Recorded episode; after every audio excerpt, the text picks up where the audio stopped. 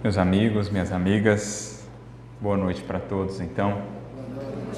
Que Jesus nos abençoe, nos ilumine com a sua paz, que sintamos-nos todos envolvidos pelo seu amor, acolhidos em sua misericórdia, para que aqui de coração e mente abertos possamos recolher os recursos que certamente e abundantemente jorram do mais alto para todos nós.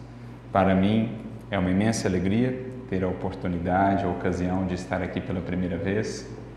Aproveito o ensejo, lembrando já o dia de amanhã, para parabenizar a todas as mães, homenageá-las, que Maria, nossa Mãe Santíssima, lhes abençoe, lhes inspire em todos os dias da tarefa e da caminhada humana, que seja esta caminhada marcada de muito amor, que é a força transformadora e redentora da vida assim como Maria nos ensinou, que todos nós saibamos realmente reverenciar a maternidade e a sua importância no mundo.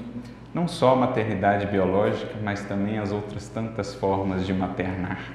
Sempre que zelamos por algo nobre, seja uma pessoa, uma causa, uma obra, estamos no fundo a exercer essa nobre função de co-criar com Deus.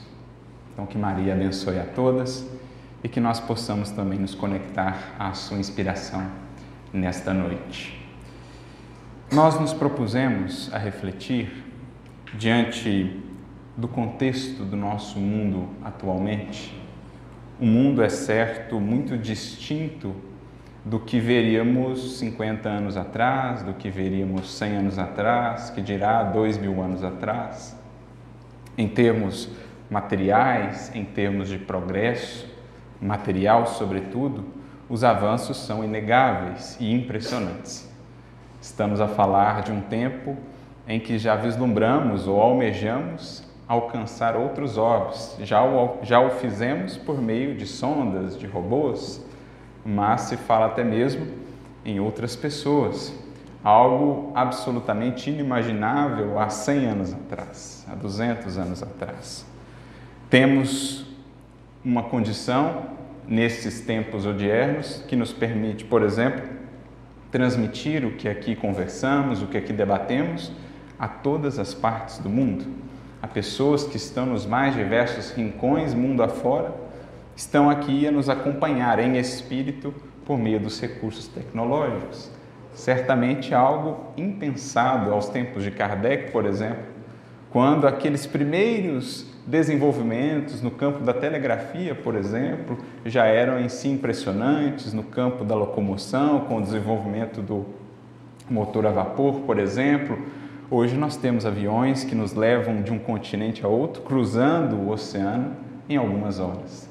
Então é um mundo realmente muito diferente, especialmente no que diz respeito às circunstâncias exteriores, às circunstâncias materiais.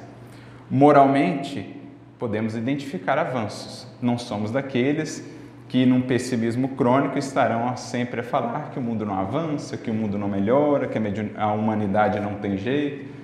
Se acreditássemos nisso, o que estaríamos fazendo aqui? Com que motivo buscaríamos o Evangelho se não acreditássemos nas possibilidades redentoras da humanidade que é formada por nós outros? Se não acreditamos na humanidade, tampouco acreditaremos em nós mesmos. Mas é certo também que, do ponto de vista moral, os progressos não foram tão impactantes e significativos como do ponto de vista material. Os próprios espíritos nos falam a respeito disso. Kardec, por exemplo, terá uma questão muito interessante em O Livro dos Espíritos, que é a questão de número 793, quando ele trata do progresso, ele indaga aos benfeitores como se poderia ser reconhecida uma civilização completa. Uma civilização que chegou ao seu ápice. E os espíritos responderão: Apenas tereis o direito de vos dizer de civilizados quando houverdes banido do vosso seio, do seio de vossas sociedades, os vícios que a desonram, o egoísmo, o orgulho. Até lá, sereis apenas povos esclarecidos, que hão percorrido a primeira etapa, o primeiro estágio do progresso. E eles ainda acrescentam, para deixar isso bem claro para nós, Credes que estáis muito avançados pelas descobertas, pelos inventos maravilhosos né, que tendes obtido, no entanto, ainda não vos podeis dizer efetivamente civilizados, não vos podereis dizer efetivamente civilizados enquanto não viverem de fato como irmãos, praticando a caridade.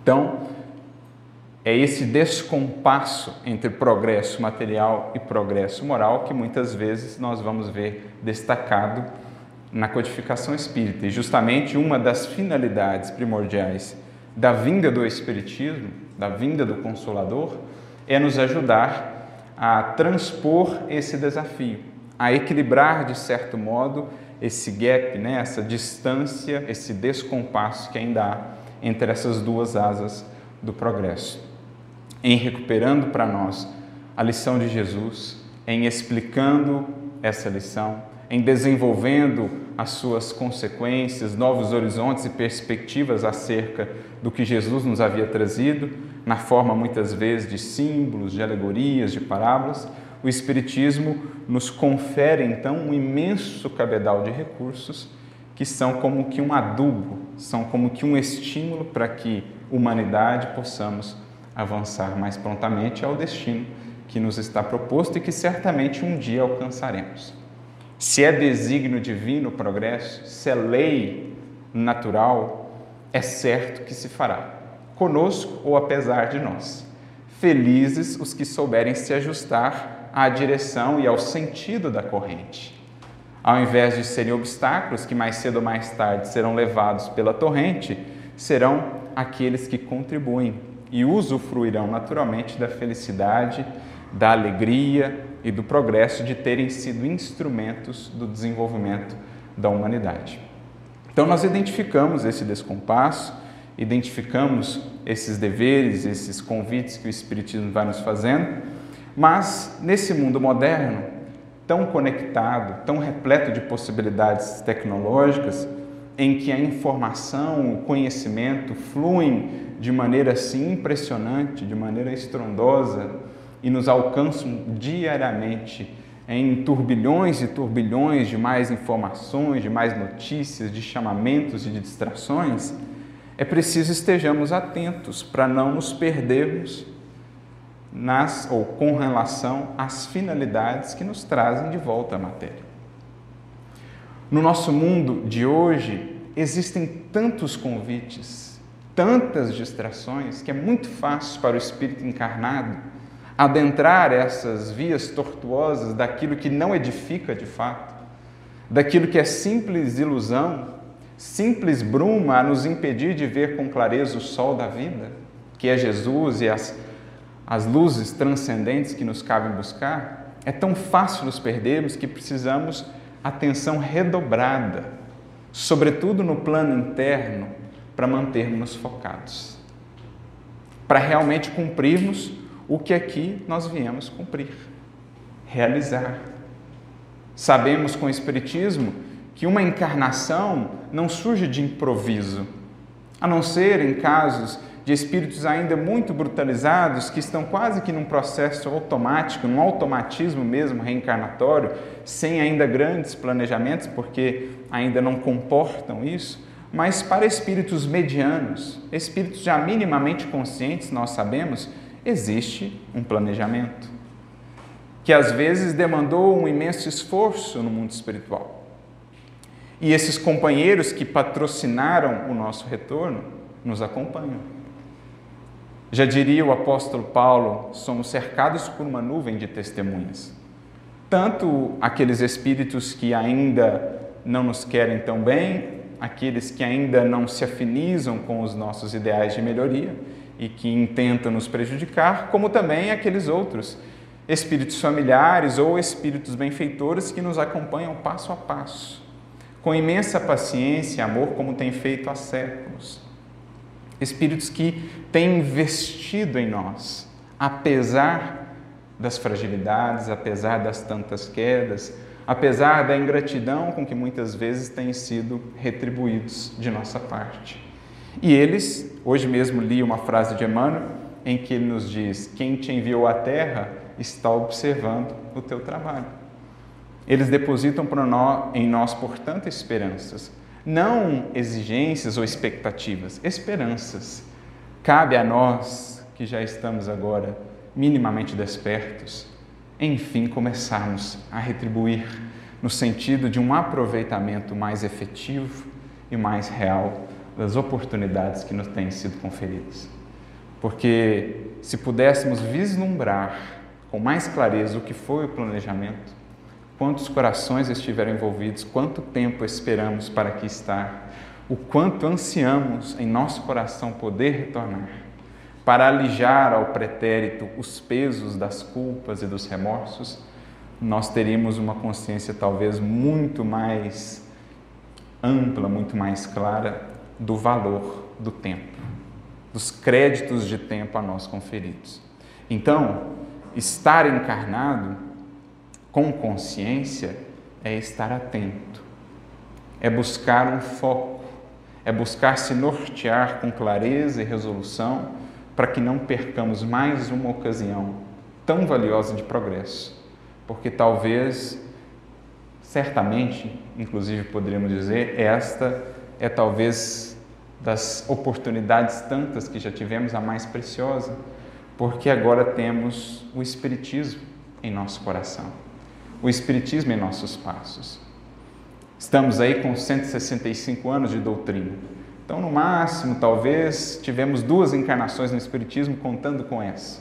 Para muitos, esta é a primeira encarnação propriamente, talvez já conheceram no mundo espiritual a doutrina, mas estarmos encarnados com a consciência que o Espiritismo nos traz, abrindo com tanta imensidão, com tanta. É, de maneira tão lógica e tão lúcida para nós os horizontes da imortalidade, é, ao mesmo tempo, um profundo estímulo, mas também uma imensa responsabilidade. E é nesse sentido aqui que nos propomos a conversar, pensando nesse contexto em que agora estamos encarnados de tamanhas distrações, de tamanhas pressões psíquicas a nos envolverem com uma série de afazeres, com uma série de demandas, com uma série de ocupações que, se não estivermos atentos, aos poucos acabam por nos absorver completamente e então como que nos esquecemos daquilo que são as finalidades maiores. Pensando nisso, esses dias nós passávamos por uma mensagem que destacou ainda mais esse aspecto para nós, a importância desse cuidado com o nosso mundo interior diante desses muitos dessas muitas sugestões mentais, dessas tantas informações que diariamente recebemos. Esta mensagem de Emmanuel vai nos alertar e nos trazer considerações muito valiosas sobre como poderemos então nos manter atentos, preparados, equipados internamente para lidar com as realidades do mundo de agora. Como nós poderemos, de certo modo, proteger o nosso mundo íntimo dessa dessa onda mesmo que às vezes nos envolve, de pensamentos desconexos, de sugestões menos felizes com que somos bombardeados diariamente, seja por meio das mídias, seja por meio das redes sociais, seja em determinadas leituras. São tantos os convites que a gente precisa manter o foco. E esta mensagem, então, é intitulada por Emmanuel Ligação Mental. E ela se encontra num livro denominado Amigo, capítulo 6. Aqui talvez faça ainda mais sentido aquele ditado: quem avisa, amigo é. E de fato, Emmanuel, ao colocar por título da obra Amigo, traz-nos esses avisos verdadeiramente de um amigo interessado em nossa libertação, interessado em nossa sublimação com Jesus. Neste capítulo 6, portanto, como já podemos depreender do próprio título, Emmanuel vai conversar conosco a respeito dessas múltiplas ligações mentais que nos buscam diariamente, como que tomadas de toda espécie e estará naturalmente em nossa escolha ou na alçada de nosso livre-arbítrio escolher em quais nos conectarmos. Existirão aquelas que, uma vez a elas conectados, receberemos todo um influxo, né, uma corrente de novo vigor, de nova inspiração, de novos estímulos para a caminhada. No entanto, existirão outras tomadas mentais que, uma vez conectados a elas, ao contrário, seremos levados para faixas ou sintonias das mais complicadas, caindo muitas vezes no desânimo, nos processos de ilusão, alimentando em nós determinados vícios, se dermos brecha a esse tipo de conexões, a esse tipo de ligações mentais. Porque, como aprendemos de maneira clara no Espiritismo, basta lembrar de um livro como Pensamento e Vida, por exemplo, ou as tantas obras de André Luiz na sua, na sua conhecida coleção, nós, em verdade, vivemos imersos num oceano de pensamentos. Há um conceito chave no Espiritismo, o conceito do fluido universal, como um mar, dirá André Luiz, no início do seu livro Evolução em Dois Mundos. E nós todos, seres, planetas, tudo que há na criação, neste mar, neste oceano imersos. E a perpassar esse mar, esse oceano em todos os sentidos, em cada rincão do universo sem fim, temos as ondas de pensamentos de todas as naturezas. Desde as ondas de alta vibração, as ondas sublimes dos pensamentos elevados, superiores, oriundos das mentes já mais depuradas, desde aquelas ondas mais longas, aquelas ondas menos felizes, na, que nascem ou que são oriundas das mentes ainda entranhadas nas sombras da ignorância, das paixões. E a todo momento somos bombardeados com isso.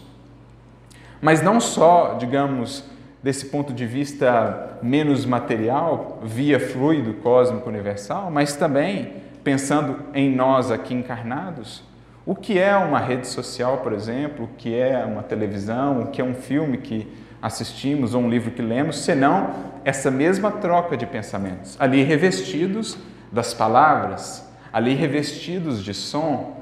No fundo é o mesmo processo, um mais material, outro menos material, mas ambos com a mesma finalidade. A troca desse atributo fundamental do espírito que é o pensamento, que é a força criadora por excelência. Tudo na vida, antes de ser, de vir à concretude, à realização, passou antes pelo pensamento de algum ser. A própria criação existiu antes do pensamento divino. Cada um de nós, antes de virmos a ser, éramos no pensamento de Deus, que nos concebeu e nos criou. Assim também nós, como co-criadores em plano menor, que trazemos também esse atributo do Criador, Estamos a todo momento pensando e, por meio dos pensamentos mais costumeiramente por nós cultivados, criando a nossa vida, o nosso destino, o que haveremos de encontrar mais à frente. Então, o que realizamos aqui na Terra, na forma dos pensamentos que transformamos em ações e em palavras, assim como os pensamentos que recebemos e passam a moldar a nossa vida, tudo isso geram ou são causas que geram efeitos e, naturalmente, lidaremos com esses efeitos mais cedo ou mais tarde nos caminhos da vida. Isso me faz recordar uma fala de Jesus que, creio, é a própria síntese da mensagem que a gente vai estudar aqui de Emmanuel, ligação mental. Em Mateus 18, 18, Jesus diz assim para Pedro e para todos nós: O que, o que ligares na terra será ligado no céu. O que desligares na terra será desligado no céu. A gente fica a pensar o que Jesus quis dizer com isso, muitas foram as interpretações ao longo dos séculos, muitas delas girando ali em torno da própria figura de Pedro, como se ali Jesus tivesse dado a Pedro as chaves do céu, como se ali Jesus tivesse conferido a Pedro um poder sobre-humano, né? na, na missão que lhe coube de fato de ser o, o condutor da comunidade apostólica, mas é preciso buscar um sentido mais amplo, de acordo com as leis naturais que o Espiritismo vai nos ensinando. Naturalmente, e não temos aqui a pretensão de esgotar o assunto em torno do versículo, cada frase de Jesus é tal qual um diamante, repleta de possibilidades, muitas faces, muitas perspectivas de análise que se combinam num todo, numa unidade harmônica.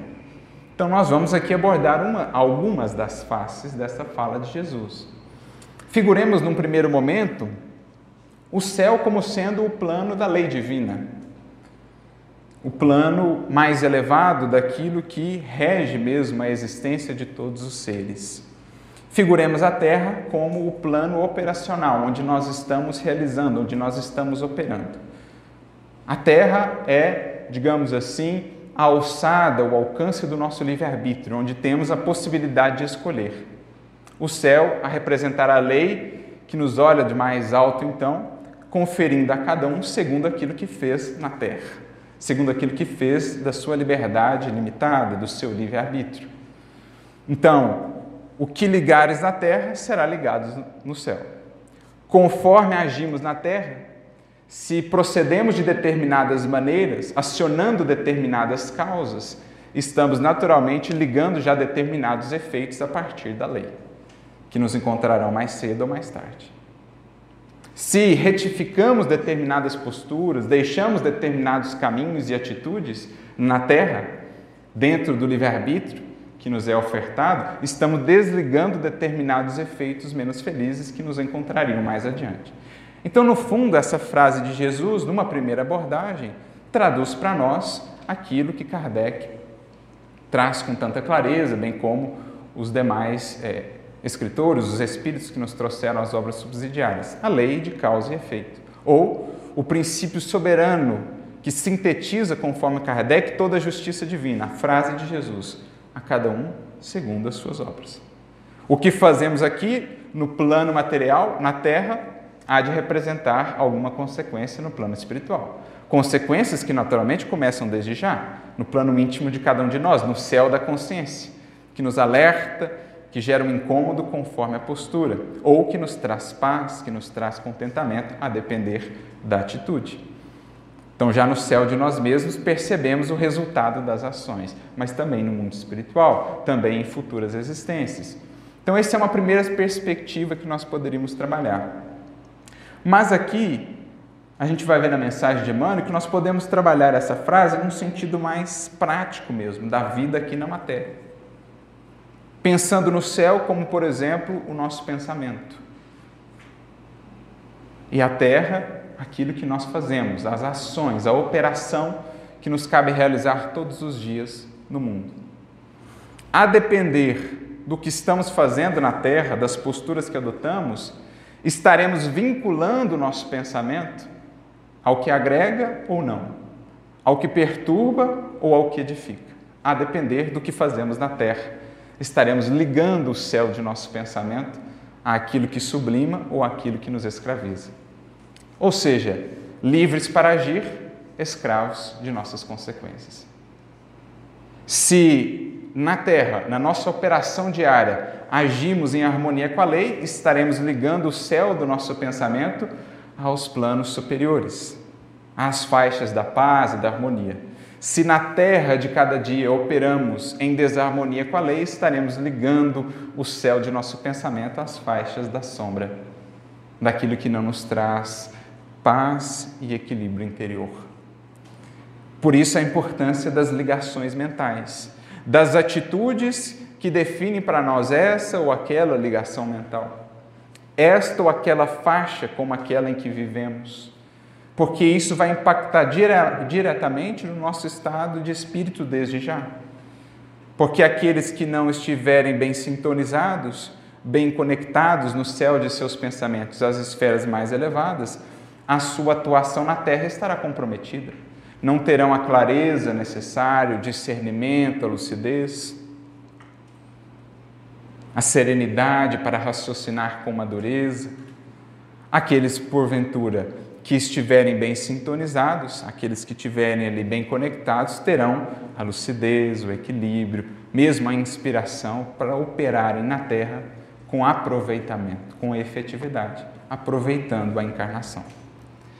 Então, sobretudo nesses dias, reiteramos, em que somos diariamente, digamos assim, assaltados, envolvidos por uma enorme quantidade de convites a ligações mentais, o cuidado de estabelecermos filtros, de vivermos de tal modo que saibamos escolher muito adequadamente quais tomadas realmente conectarmos e quais aquelas recusarmos.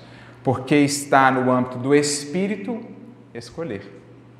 Eu me recordo de uma outra mensagem de Emmanuel que se encontra no livro Encontro Marcado, capítulo 41, chamada Pensamento e Conduta.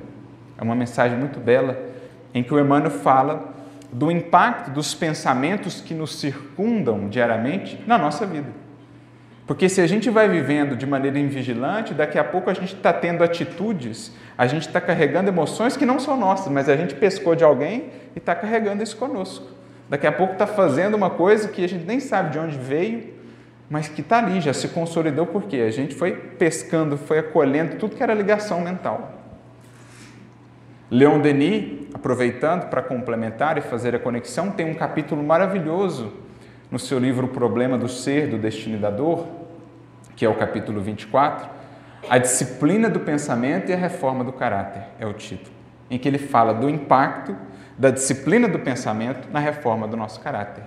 E em determinado momento ele dirá: pensamos raras vezes por nós mesmos, acolhemos o pensamento desequilibrado de mil fontes, de mil origens, aqueles que nos cercam, e quando vemos, estamos ali todos desajustados internamente, porque a gente saiu pescando tudo que era pensamento e emoção que nos cercou ao longo de um dia. Ao invés de fazer aquele filtro, ao invés de fazer uma análise, ao invés de criarmos, de certo modo, esse firewall, né, essa proteção mental, a gente sai recebendo tudo que é conexão. Nos nossos tempos de conectividade, sabemos o que acontece com o computador se a gente não tem atenção ali de colocar um antivírus, de evitar entrar em determinados locais, logo o computador estará comprometido. Assim também o pensamento. É algo muito anterior até à tecnologia que hoje temos, o cuidado em proteger, em imunizar o nosso pensamento. Então, Emmanuel vai nessa mesma linha, nessa mensagem no livro Encontro Marcado, e aí, em determinado momento, ele diz assim: o que, que é o estado de espírito? Ele usa, entre aspas, nessa expressão, ele vai definir o que, que é o nosso estado de espírito. E ele diz assim: tensão, angústia, irritação, né? essas, essas emoções que a gente vai sentindo ao longo do dia, como também otimismo, coragem, confiança e alegria, são, na verdade, frutos de nossa preferência no mercado gratuito das ideias, de vez que o fio invisível das nossas ligações com o bem ou com o mal parte essencialmente de nós próprios. Então, o que, a Emmanuel está dizendo? Há um mercado gratuito de ideias. Sabe a feirinha? A gente vai lá no sábado, no domingo, tem lá uma série de banquinhas e aí tem uma série de frutos, tem uma série ali de produtos. Cada espírito escolhe nesse mercado gratuito das ideias aquilo que mais o nutre por hora, aquilo com o que ele se afiniza. Porque essencialmente essa conexão ou esse fio invisível que estabelece as ligações mentais parte de nós mesmos. Nenhuma ligação mental menos feliz encontraria espaço ou conectividade em nós não fosse as brechas que nós damos, não fosse ali algum aspecto de sintonia. Por isso, ao falar dos processos obsessivos, Emmanuel vai dizer: nunca são um caminho de mão única. É sempre um processo de correspondência, um processo obsessivo. Por isso, não dá para responsabilizar única e exclusivamente os obsessores. Eles encontram ali brechas por meio das quais podem acessar. Por isso, não há como tratar uma obsessão apenas dialogando com o obsessor, sem esclarecer o obsidiado sem orientá-lo, sem mostrar-lhe, digamos, os fundamentos necessários para que ele não dê mais margem àquele tipo de atuação. Então, assim que Emmanuel define o nosso estado de espírito, um mercado em que cada um colhe e busca os frutos de sua preferência. E ele ainda acrescenta no último parágrafo dessa mensagem, dizendo que a nossa mente tem muitas coisas em comum com a radiofonia, por exemplo. Emissões construtivas ou deprimentes nos alcançam diariamente como sugestões mentais, de encarnados ou desencarnados, impelindo-nos para o mais alto ou prendendo-nos ao mais baixo, levando-nos aos montes do pensamento ou mantendo-nos escravizados aos vales, onde ainda vigoram as sombras, as brumas da ilusão. Acontece que, se ela é como um rádio à nossa mente, vale lembrar que a vontade é o sintonizador. É o dial lá, aquela, aquele controlinho né, nos rádios mais antigos que você girava assim para encontrar a faixa e a frequência. Portanto, está ou é da alçada do espírito definir em que faixa ou quais ligações mentais ele vai buscar preferencialmente. E isso é absolutamente importante. Quando a gente fala de uma vida, de uma evolução consciente, é disso que nós estamos a tratar, desse cuidado, dessa atenção. Caso contrário, vamos sendo simplesmente levados pelas circunstâncias, como folhas ao vento, como um náufrago ao sabor das ondas do mar, se não tivermos essa clareza. Por isso, adentrando propriamente aqui na mensagem que mencionamos ao início, ligação mental, Emmanuel diz assim: o progresso na terra de hoje compele a criatura a resguardar, resguardar profunda atenção para com duas atitudes essenciais à própria segurança no comportamento comum: ligar e desligar. Então, duas atitudes essenciais à própria segurança, naturalmente aqui uma segurança de âmbito espiritual, de âmbito íntimo, né? duas atitudes essenciais: ligar e desligar. É preciso saber desligar o carro no momento preciso, desligar as tomadas de força elétrica no instante exato, isolar o fogão, silenciar os aparelhos de voz quando necessário. Então a gente faz isso diariamente, corriqueiramente, no que diz respeito às coisas materiais. E quanto ao espírito? Esse filtro, essa análise. Eu me recordo muito de uma parábola, com frequência recorro a ela para ilustrar isso, que é a parábola da pesca, Mateus capítulo 13, quando Jesus compara o reino de Deus a uma pesca, em que o indivíduo vai, efetua sua pesca, lança as redes ao mar, faz ali o processo, ao final do dia volta ele à praia, assenta-se e então começa a separar os peixes que foram pescados. Os bons peixes guardados no recipiente, os maus peixes ou os peixes deteriorados lançados fora. Ora, o que nós temos aí senão o símbolo do que diariamente nós fazemos? Todos os dias, ao acordarmos, tomamos o barco que nos permite singrar o mar da encarnação, que é o veículo físico, é o nosso barquinho. Vamos para o mar da existência, vamos ao mar alto do trabalho, das lutas, dos esforços e lançamos as redes, as redes das conexões, né? das ligações que nós temos com outras pessoas, dos, dos relacionamentos, as redes de trabalho, as potências do espírito, que são tantas redes que nos permitem pescar a vida ao nosso redor, a audição, o tato, o olhar, são todos redes que nos permitem acessar e pescar os valores evolutivos da vida, os peixes. Ao final do dia, feita a pesca, deveríamos voltar e buscar a estabilidade da praia, diferentemente do mar, né? o mar, oscilação, desajuste, movimento, a praia é equilíbrio. A representar, por exemplo, a prece, um momento de análise, de reflexão com nós mesmos, a praia da estabilidade, para ali, bem embasados, bem centrados, podemos então separar o que foi a minha pesca hoje, que tipo de peixes eu pesquei, esta emoção aqui, de onde ela veio, de quem a pesquei, essa ideia aqui, como ela chegou até aqui, vale a pena manter ou é preciso descartar? Esta é a separação dos peixes entre os bons e os deteriorados.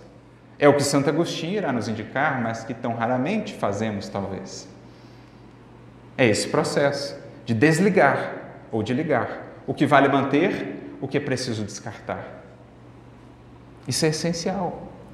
Às vezes, até do ponto de vista material, temos tido dificuldade, porque para podermos nos conectar mais profundamente com essa realidade íntima, precisamos mesmo nos desligar um pouco dessas coisas de fora, das tantas distrações. É música, é série, é rede social, é isso, é aquilo outro, é chamado no WhatsApp, e é tanta coisa, é notícia. É...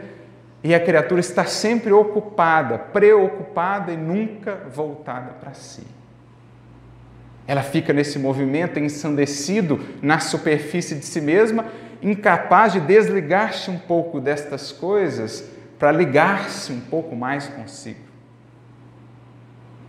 Por isso, Jesus, ao falar da oração, no Sermão do Monte, diz: entra no teu quarto mais interno e fecha a porta. O que é o fecha a porta aqui, senão o desliga, desconecta, põe no silencioso, deixa de lado, mas não. Um número sem conta de criaturas na atualidade não consegue sequer passar cinco minutos no silêncio consigo mesmas porque logo começa a vir, a retumbar aquela voz do íntimo que fala das dores, das angústias, dos problemas internos não olhados, e ela logo busca então distrair-se, ligar-se a outra coisa, conectar o pensamento àquilo que a distraia, para não conectar-se consigo. E assim vai caminhando desligada de si mesmo, ligada a um tanto de problemas e demandas, para daqui a pouco encontrar-se completamente exaurida, porque absolutamente desconectada de si. O que é a palavra desânimo? De onde vem ela? Etimologicamente falando, desânimo é desconectado da alma. Ânimo, ânima, do latim é alma. Desânimo, aquele que desconectou-se da sua alma. Porque vemos tantos corações desalentados? Porque, talvez, dentre outros fatores, um dos principais é esse, a desconexão de si mesmos. Estamos ligados a tantas coisas, a tantas redes, a tantas séries, a tantos livros ou trabalhos ou demandas, mesmo no centro espírita, mas às vezes desconectados, desligados de nós próprios.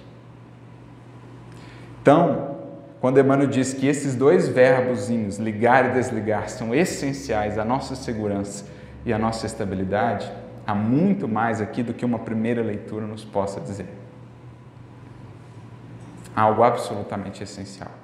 Por isso ele continua: a imagem é das mais oportunas em nos referindo à tensão emocional que caracteriza a maioria das pessoas na vida terrestre contemporânea. É ou não é assim na vida contemporânea? A tensão emocional, as criaturas vivem quase como que panelas mesmo de pressão prestes a explodir. E a gente vê às vezes um gatilho, uma fagulha que dispara um mecanismo ali de cólera, de agressividade, de violência, uma impulsividade que leva a um ato menos feliz, do qual ela se arrepende amargamente depois. Por quê? Foi conservando aquele estado de tensão, foi vivendo no limite. E ninguém consegue indefinidamente viver no limite. Uma hora estoura, uma hora explode.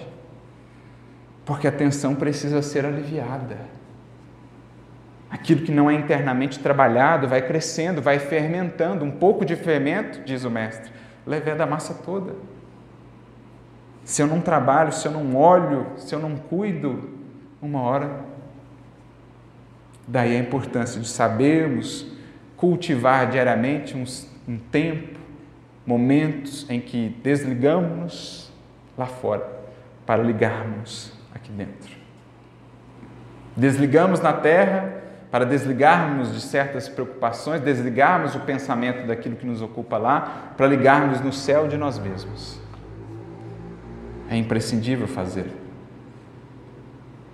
Recorda, tens o teu mundo íntimo a preservar. Esse é o dever, talvez mais fundamental de nós, porque a vida na matéria é mais ou menos assim: ou nos sobrepomos a ela com uma tal vida interior que soubermos construir, ou ela, de certo modo, se sobrepõe a nós e nos esmaga. Ou nós construímos uma tal vida interior que transborde e mude a realidade ao nosso redor, ou acabamos sendo moldados pela realidade ao nosso redor. Como diria Guimarães Rosa, eu sempre cito essa frase, ou nós governamos o bendito sertão, ou o maldito sertão nos governa. Lembrando que na sua obra Grande Sertão Veredas, o sertão é a figura do mundo, da realidade exterior, das demandas materiais. Ou a gente constrói um tal refúgio íntimo que seja tão vivo, tão pleno, que nos ajude a passar pelas circunstâncias exteriores, sejam elas quais forem, ou somos, de certo modo, esmagados pelas lutas e dores da vida. Eis aí a questão, como já disse um certo sábio, aquele que não tem vida interior é escravo das circunstâncias exteriores. Eis o valor, eis o porquê do estudo, da oração, da reflexão com nós próprios, dos momentos de silêncio, de introspecção, porque a vida em tudo é esse equilíbrio, inspiração e expiração. A maré vai e volta, assim também temos o momento de ação exterior, mas o momento de ação interior. Tudo na vida nos fala disso, dessa complementaridade, oração e ação, como aprendemos com Emmanuel, com Jesus no Evangelho. Então temos esse mundo íntimo a preservar, porque nesse mar da vida, como nós mencionamos no exemplo, estamos aí em nosso barquinho a representar o nosso corpo e as circunstâncias né, com as quais lidamos diariamente, mas por vezes esse mar se faz encapelado, por vezes a tempestade é mais intensa, por vezes as lutas se fazem maiores, e se não tivermos cuidado, logo a água começa a penetrar esta embarcação. E o resultado fatalmente será, se não tivermos o devido cuidado, um naufrágio. Né? Uma submersão nas dores, de modo que difícil por vezes se torna sair e erguer. É sempre possível fazê-lo, mas felizes os que se preparam melhor, os que se precaver, os que puderem se precaver mais adequadamente, para que saibam singrar esses mares com mais firmeza, com mais fé como disse Jesus, quando é, é buscado pelos discípulos né, na tempestade, onde está a vossa fé? Em outras palavras, diante de tudo que já lhes ensinei no Evangelho, os recursos justamente para se precaverem nesses dias de tempestade, onde está agora a aplicação disso? A misericórdia do Mestre certamente é infinita, mas quantas aflições absolutamente desnecessárias não criamos para nós mesmos por absoluta invigilância? por absoluto despreparo ou descompromisso com a nossa vida interior. Por isso temos né, esse mundo íntimo a zelar. O, próprio Emmanuel tem uma outra frase em que ele diz assim, que toda criatura que não traçou um caminho de sublimação moral para si mesma, assemelha-se ao viajante entregue no mar ao sabor das ondas. Qualquer criatura que não despertou ainda e traçou um caminho de sublimação para si própria assemelha-se ao viajante no mar entregue ao sabor das ondas. Impraticável a execução integral de qualquer tarefa sem a paz de espírito.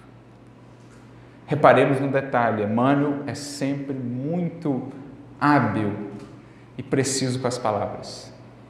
Ele diz: não é possível, é impraticável a execução integral de qualquer tarefa sem a paz de espírito. Ah, mas eu conheço um tanto de gente que não tem paz de espírito nenhuma, mas está fazendo um monte de coisa, inclusive no centro espírita. Mas aqui está o detalhe: ele falou execução integral. Uma coisa é executar, outra coisa é executar integralmente. De alma presente, fazendo melhor, com o máximo de aproveitamento. Uma coisa é entrar num ativismo louco, fazendo um monte de coisa, abraçando um monte de tarefa, para se encontrar daqui a pouco completamente exaurido, completamente consumido. Outra coisa é fazer com qualidade, com presença de espírito, refazendo-se, revigorando-se com a própria tarefa. Porque, diz Emmanuel, o bem revigora sempre, o mal que extenua o espírito. Como a gente não consegue estabelecer essa serenidade íntima, a gente vai fazendo tudo aos atropelos e nem a tarefa fica tão bem executada, nem nós tiramos o máximo da tarefa. E às vezes saímos dela exauridos. Isso vale para atividade espírita, isso vale para a vida profissional, isso vale para a convivência no lar, para o que quer que viermos a fazer. Para executarmos integralmente e por isso entendamos, para extrairmos o máximo de cada experiência, só com serenidade íntima, para captar a inspiração do alto, para entender as melhores ocasiões, o tempo adequado de cada coisa, de cada pessoa, para captar mesmo a circunstância em todos os seus detalhes, só mesmo o espírito sereno para refletir com clareza a luz do mais alto. Como um lago. Só o lago sereno será capaz de refletir tanto a luz do sol como das estrelas. Um lago em perturbação, a gente só vê pálidos reflexos. A mente serena reflete a luz com mais naturalidade e espontaneidade em tudo que faz. Para isso, é imperioso desligar o pensamento das questões que te possam afligir sem necessidade. Então, nós estamos aqui, mas pensando no problema lá, o problema acolá, na pessoa lá, quando a experiência aqui nos convida a conectarmos com o pensamento dos benfeitores, com o pensamento do Cristo. Mas se o meu pensamento está ligado lá fora, dificilmente eu me conecto às ideias, às inspirações que aqui estão neste salão, estamos nelas imersos. Os benfeitores aqui irradiam inspirações do mais alto a todas as mentes que sintonizam, mas quantas estarão inabilitadas porque ligadas a outras coisas? Porque não souberam desligar lá para ligar-se aqui. É o que Emmanuel está dizendo. Imperioso desligar o pensamento para conectarmos ao momento, extraindo o seu melhor. Nunca te desinteressares do bem a ser levado a efeito. Ou seja, é muito diferente de indiferença, de não se importar, de pensar só em si. Ah, os outros então com seus problemas, o mundo com seus problemas, que se virem. Não é isso. Mas de que me adianta ficar sofrendo tanto pelo problema que está lá 2.500 quilômetros de mim e desatento dos problemas que estão aqui, em que eu posso ser mais útil? No momento devido, eu dirijo uma prece, imito meu pensamento para lá, mas na hora de agir eu preciso me desligar daquela preocupação lá para operar aqui. Porque se eu ficar todo o tempo preocupado com todos os problemas do mundo, eu não faço nada. Como alguém que quisesse entrar em todas as portas ao mesmo tempo, ele dá de cara na parede. Então a gente precisa saber a hora de cada coisa. Não é se desinteressar pelos irmãos que estão lá longe, passando por uma dificuldade, mas no momento devido, emitir uma prece. Quando o dever me chama aqui, me desligo de lá momentaneamente, me conecto aqui para aqui operar.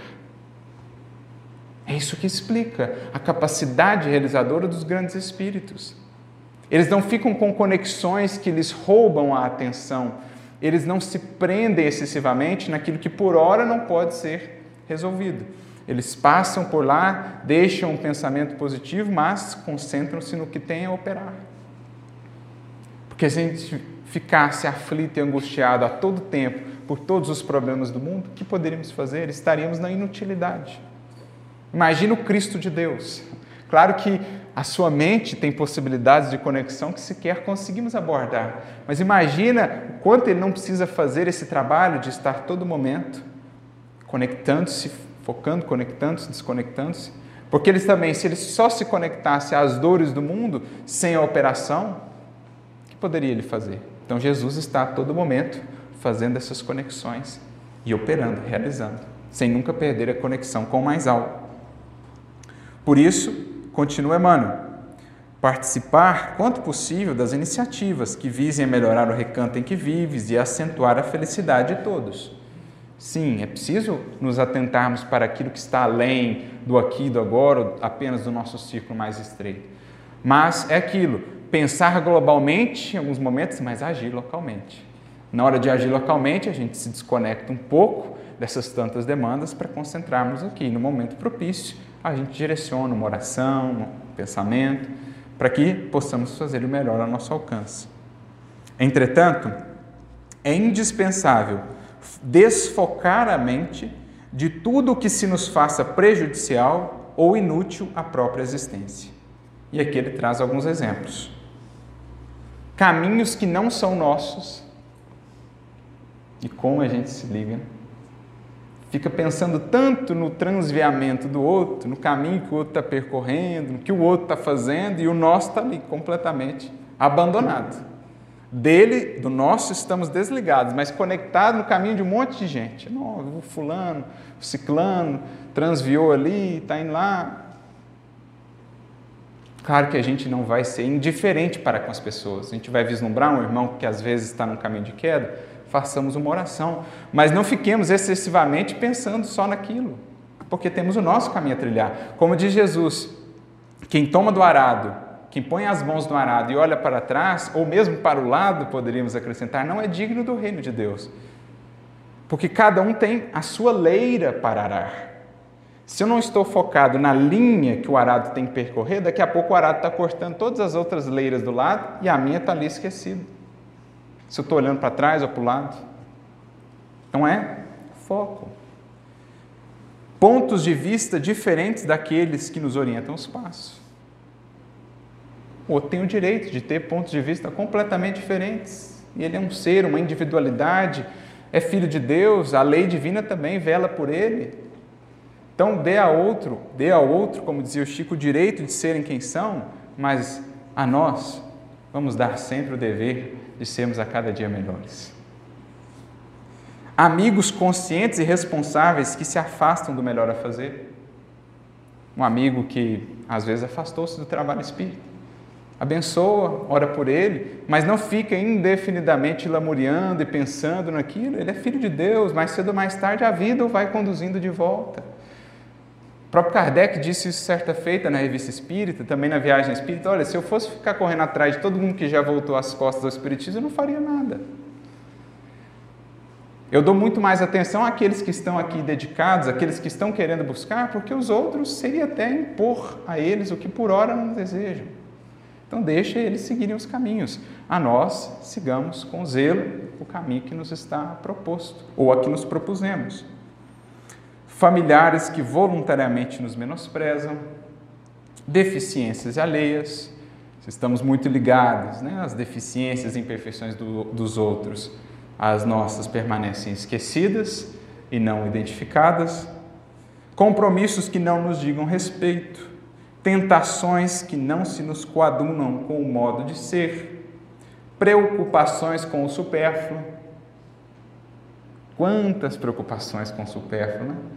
Me lembro da questão 926 de O Livro dos Espíritos, Kardec falando sobre a felicidade com os espíritos, e ele pergunta assim: a sociedade criando novas necessidades não aumenta também as fontes de aflição? E aí os espíritos respondem: os vossos males estão na razão direta das necessidades fictícias que criais para vós mesmos. Que a gente vai ligando a mente com uma série de supérfluos, achando que são absolutamente essenciais para a felicidade. Cada ligação dessa é um peso a mais que a gente põe nos ombros. É como se a gente mergulhasse, se entranhasse numa teia e quisesse avançar. Está preso de todo lado, né? Preocupado com isso, ganhar aquilo, aquilo outro, aquilo outro, aquilo outro, aquilo outro. Como é que vai avançar? Com aquele peso amarrado de todo jeito. Por isso Jesus diz para os Lázaros que somos desatai-o deixai-o ir. Desprende um pouco tanto laço te amarrando, desata para poder caminhar. É. Como dizia a sabedoria do Chico, eu sempre gosto de lembrar, certa feita falando sobre o Pai Nosso, na parte do Pão Nosso, ele disse, né, com bom humor, mas com sabedoria: enquanto nos contentamos com o pão, vai tudo bem, os nossos problemas começam na manteiga. Porque da manteiga diante é uma espiral de necessidades que nunca para. É manteiga, daqui a pouco é uma geleia daqui a pouco é geleia a mais, daqui a pouco é. E aí vai, e vai. Numa espiral de necessidades fictícias.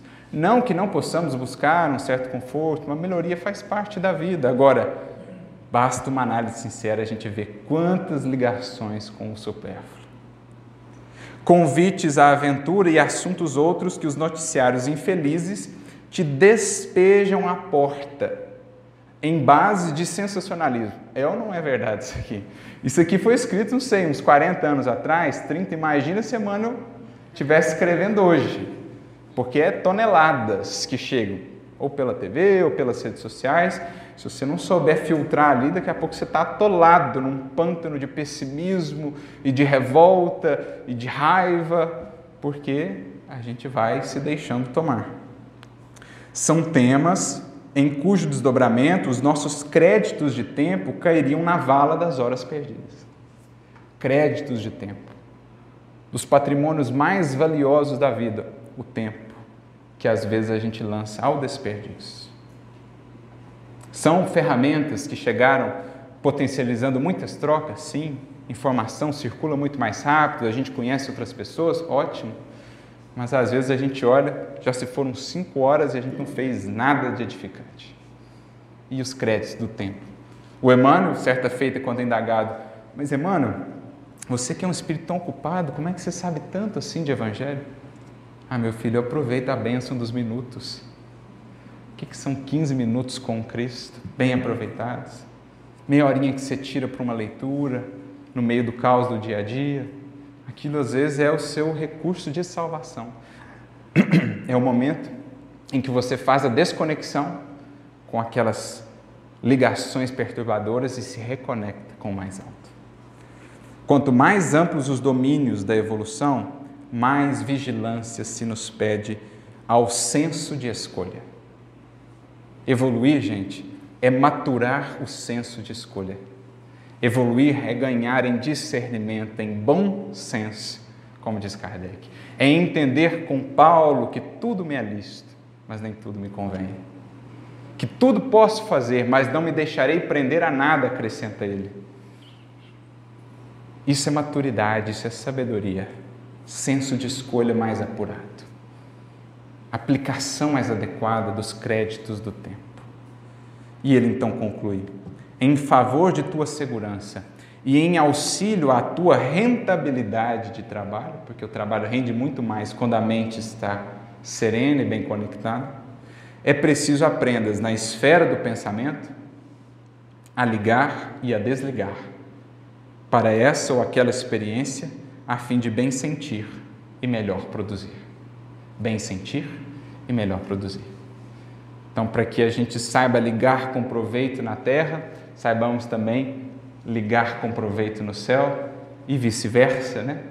Para que a nossa atuação aqui na experiência material seja efetivamente proveitosa, que a nossa atuação diária dentro do nosso livre-arbítrio possa ser coerente, possa ser lúcida, porque assim estaremos sabendo ligar na terra para ligar o céu de nossa mente, do nosso pensamento, com o mais alto, com o transcendente, com o futuro que nos espera, né? com aquele nível mais elevado que diz Calderaro, André Luiz, o superconsciente, o nível mais alto, o, o, patamar mais elevado da nossa casa mental. Que a gente saiba fazer isso, desligando na nossa atuação diária aquilo que não agrega, aquilo que nos prende, para ligarmos sempre e cada vez mais com o pensamento e com o coração de Jesus. Que Ele nos abençoe, nos inspire a todos, a todos vocês, muita paz e muita luz